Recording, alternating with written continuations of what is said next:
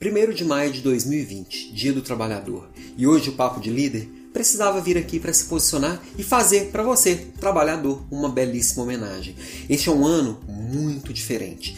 Não tem aquelas festas grandes promovidas pelos sindicatos, pelas grandes empresas, de lotar o Mineirão, de lotar a Avenida Paulista.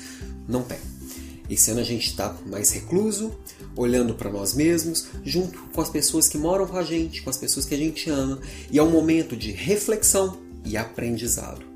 Hoje, o trabalhador brasileiro, ou o trabalhador no mundo inteiro, já que está todo mundo na mesma situação, é uma hora de pensar como vai ser depois disso. Quando vai ser? Não sabemos. Como vai ser o mundo? Não sabemos. Mas como vai ser dentro da gente mesmo? A gente pode tomar alguns cuidados nesse momento. Essa é a hora de eu olhar para dentro e ver como vou sair dessa, já que o para fora tem tanta incerteza. Às vezes gera medo, às vezes gera preocupação, às vezes gera ansiedade. Se esses sentimentos dominarem, a gente pode sair dessa fragilizado.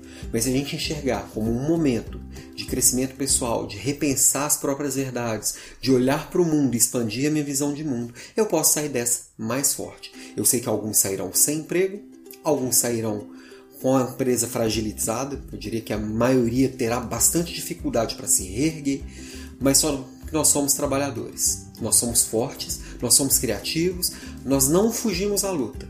Então, nesse dia de hoje, não tem comemoração, mas tem muito orgulho. Então, parabéns para você, trabalhador, pelo seu dia.